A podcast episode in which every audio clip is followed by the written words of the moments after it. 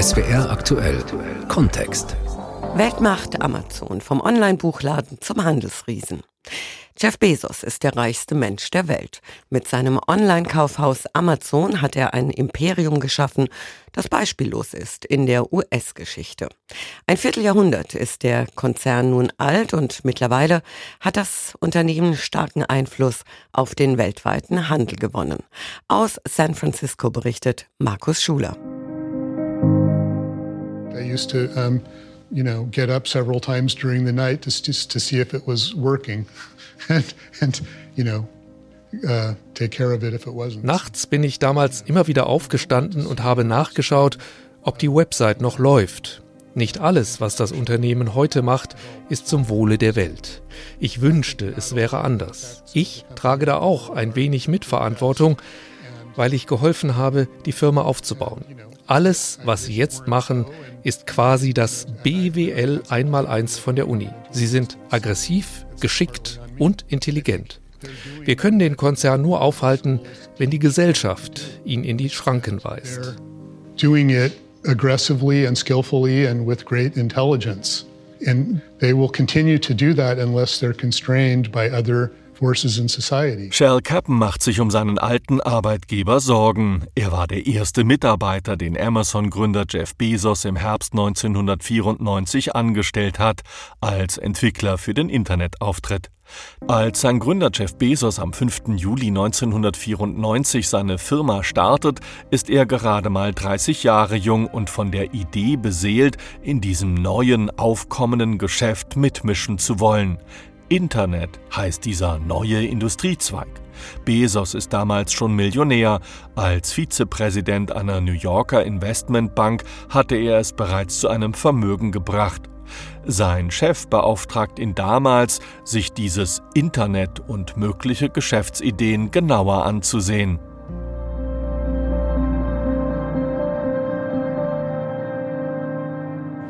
Three years ago, I was in New York City working for a quantitative hedge fund when I came across the startling statistic that web usage was growing at 2,300% a year. So I decided I would try and find a business plan that made sense in the context of that growth. And I picked books as the first best product to sell online. In New York habe ich für einen Hedgefonds gearbeitet und dort bin ich auf eine erstaunliche Statistik gestoßen, nämlich, dass die Internetnutzung jährlich um 2300 Prozent zunahm. Ich habe mir einen Geschäftsplan ausgedacht, der im Kontext dieses Wachstums sinnvoll war. Ich bin dann schnell auf Bücher als Verkaufsprodukt aufmerksam geworden. Es gibt zu jeder erdenklichen Kategorie Bücher. An zweiter Stelle kommt die Musik. Damals gab es ungefähr 200.000 verfügbare CDs. Im Bereich Buch waren seinerzeit mehr als drei Millionen Werke verfügbar. Wenn Sie so viele Artikel haben, bauen Sie buchstäblich einen Online-Shop auf, der auf keine andere Weise existieren könnte.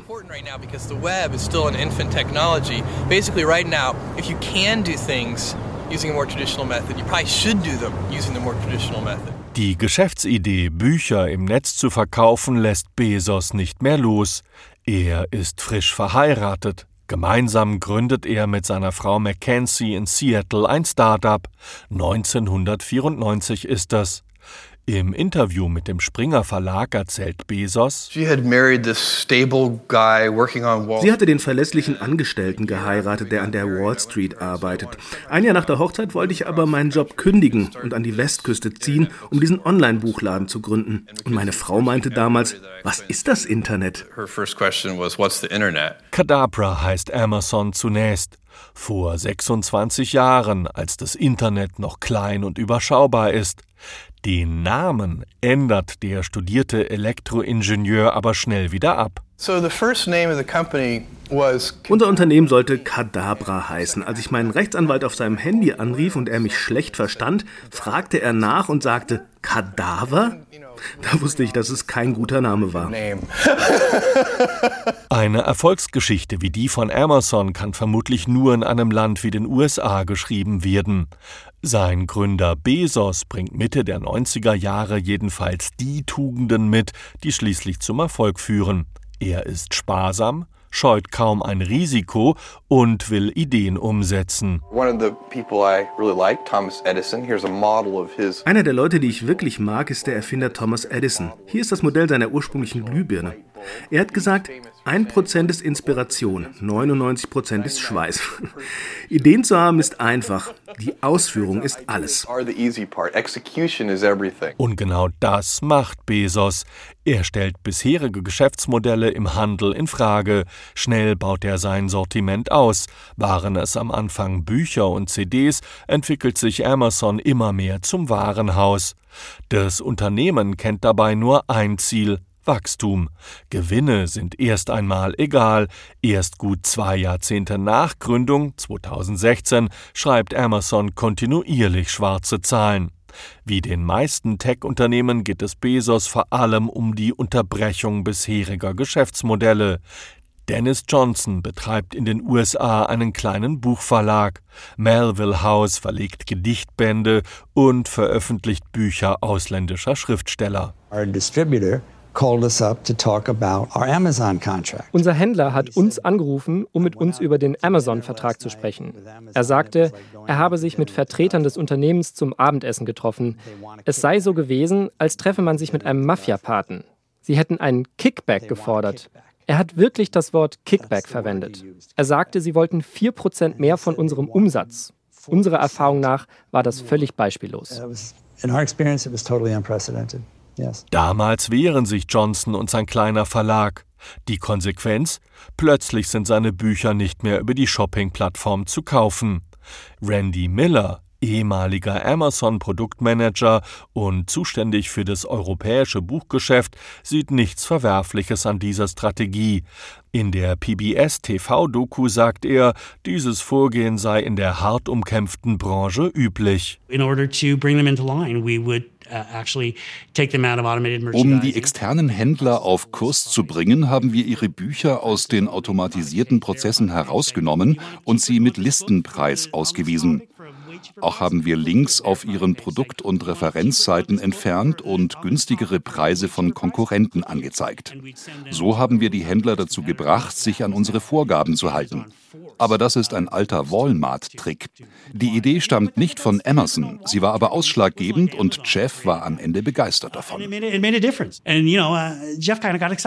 Was die Buchverlagsbranche mit dem Online-Kaufhaus erlebt, ist aber nur ein Vorgeschmack für andere Bereiche. Jeff Bezos baut sein Unternehmen konsequent aus. Seinen Mitarbeitenden trichtert er ein, dass die Fokussierung auf den Konsumenten alles sei. Tracking heißt das Zauberwort. Wer auf der Website von Amazon etwas kauft, dessen Verhalten wird genau verfolgt. Nur so ist es dem Online-Händler möglich, dem Kunden passgenaue zusätzliche Angebote zu unterbreiten. Der nächste Schachzug ist die Öffnung für Waren aller Art.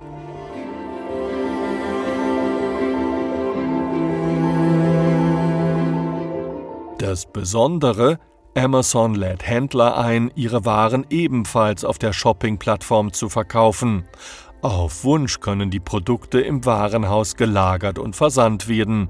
Natürlich kostet es entsprechend. Doch der Name Amazon hat mittlerweile solch eine Reichweite und Bekanntheit erreicht, dass Unternehmen nicht mehr daran vorbeikommen. Sie müssen ihre Waren auf der Plattform anbieten. Vor allem kleinere Händler sind auf diesen Vertriebsweg angewiesen.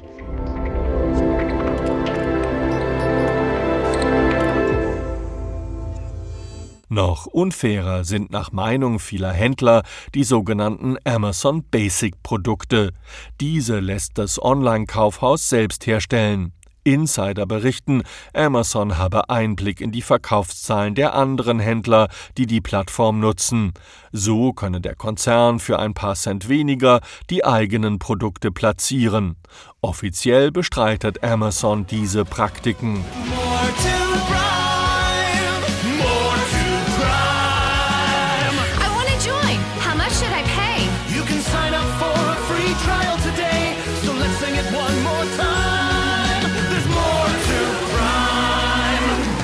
Der Zusatzdienst Prime ist ein weiteres Marketingwerkzeug, mit dem sich Amazon seine Vormachtstellung sichert. 69 Euro kostet der kostenlose Versand von Waren in Deutschland, in den USA sind es 119 Dollar. Mehr als 100 Millionen Haushalte nutzen das Angebot, denn damit erhält man Zugriff auf die Video- und Musikbibliothek. Um besonders attraktiv für die Nutzer zu sein, lässt Amazon in Hollywood produzieren. Mittlerweile ist das Unternehmen ein bedeutender Produzent von Serien und Spielfilmen in Hollywood geworden. Regelmäßig gewinnt es Film- und TV-Preise. And the Golden Globe goes to Transparent, Amazon Instant Video. I want to thank Amazon, Jeff Bezos. To Amazon, my new best friend. Prime ist ein Instrument zur Kundenbindung. Es dient dazu, die Kunden vom Kauf bei anderen Online-Versendern abzuhalten. Ein weiteres Standbein, das Amazon längst nicht mehr nur als Verkäufer und Versender von Waren auszeichnet, ist das Cloud-Geschäft des Unternehmens. Schnell hat man bei Amazon begriffen, dass die Serverinfrastruktur für das Online-Shopping nicht immer voll ausgelastet ist. Also kam man auf die Idee, nicht benötigte Kapazitäten weiter zu vermieten. Daraus ist AWS, Amazon Web Services entstanden. Heute ist AWS der größte Cloud-Anbieter der Welt. We're the cloud that breaks down barriers. When others say no, we let builders say yes. Because we believe everything gets better when you let nothing stand in the builder's way. Amazon Web Services. Build on. Mehr als eine Million große wie kleine Firmen nutzen die Services, vom einfachen Webhosting bis hin zu komplizierten Serverfarmen und Speicherlösungen. Der wichtigste Kunde ist der US-Geheimdienst CIA. Er hat Teile seiner IT-Infrastruktur auf die Server von Amazon ausgelagert. Zugleich ist die CIA ein Gütesiegel für AWS, das seine Sicherheit auszeichnet. Denn wenn selbst die CIA Amazon vertraut, dann können das auch andere Regierungen oder Firmen. Microsoft und Google hecheln mit ihren Angeboten dem Konkurrenten aus Seattle bislang hinterher. Die Übermacht im Onlinehandel hat das Unternehmen aber vor allem seinen Angestellten zu verdanken, die in den Lagerhäusern von Amazon arbeiten. Mehr als eine Dreiviertelmillion sind hier weltweit beschäftigt. Allein in den USA gibt es mehr als 110 dieser Verteilzentren. 33 weitere sind derzeit in Planung. In Deutschland unterhält Amazon elf Versandzentren, im Rest Europa sind es mehr als 30. Doch um die Arbeitsbedingungen in den Lagerhäusern steht es offenbar nicht gut.